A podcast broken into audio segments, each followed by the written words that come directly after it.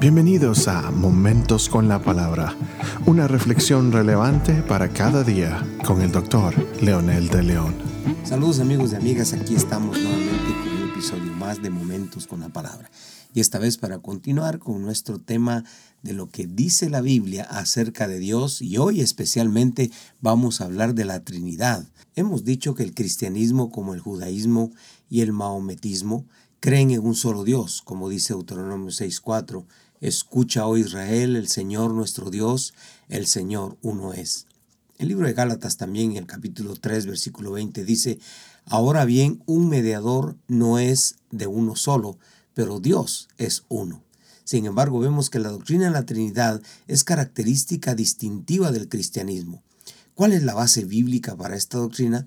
En el libro de Génesis 1.26 dice, hagamos al hombre. Si notamos esta expresión está en plural, está hagamos, están hablando entre varios ahí donde eh, es la reunión. En el capítulo 3.22 dice, entonces el Señor dijo, he aquí el hombre ha venido a ser como uno de nosotros.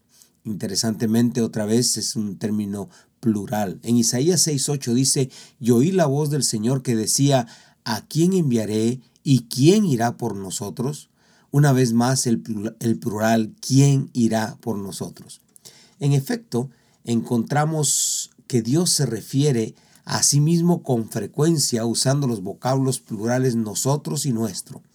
En el libro de Mateo capítulo 28 y versículo 19 muy directamente expresa muy claramente la Trinidad Id pues y haced discípulos de todas las naciones, bautizándolos en el nombre del Padre, del Hijo y del Espíritu Santo. En 2 Corintios capítulo 13, versículo 14, Pablo bendice a los corintios diciéndoles, la gracia del Señor Jesucristo, el amor de Dios y la, la comunión del Espíritu Santo sean con todos vosotros. Realmente es imposible negar la verdadera eh, identidad de Dios, un Dios en tres personas. Tendríamos que manipular, ocultar o mutilar muchos pasajes de la Biblia que revelan estas grandes y misteriosas verdades. En la teología contemporánea se utiliza la palabra triunidad, que quiere decir tres unidos, un Dios manifestado en tres personas. No son tres dioses, son tres personas bajo el mismo propósito e intención, los mismos atributos, los mismos ideales, Tres personas como Padre, Hijo y Espíritu Santo, pero en esencia es el mismo Dios. Hay varios eventos narrados en la Biblia, especialmente en el Nuevo Testamento, en que cada una de las personas de la Trinidad toman parte. Un pasaje muy claro es Mateo 3, 16 y 17 que dice, después de ser bautizado Jesús, salió del agua inmediatamente y he aquí los cielos se abrieron y él vio al Espíritu de Dios que descendía como una paloma y venía sobre él. Y aquí se oyó una voz de los cielos que decía, Este es mi Hijo amado en quien me he complacido. Note que el evangelista es muy específico al mencionar que descendió del cielo el Espíritu Santo. Luego menciona la voz del Padre confirmando a su Hijo, los tres actuando en el mismo propósito de redención de la humanidad en el Evangelio de Juan capítulo 14, 16, muy claramente dice, y yo rogaré al Padre, yo os dará otro consolador para que esté con vosotros para siempre. Escuchamos a Jesús, el Hijo, que rogará al Padre para que venga el Espíritu Santo. Esto es el otro consolador. Y de manera contundente menciona la relación que tienen los tres. Dice en San Juan 15, 26, cuando venga el consolador a quien yo enviaré del Padre, es decir, el Espíritu de verdad que procede del Padre, Él dará testimonio de mí.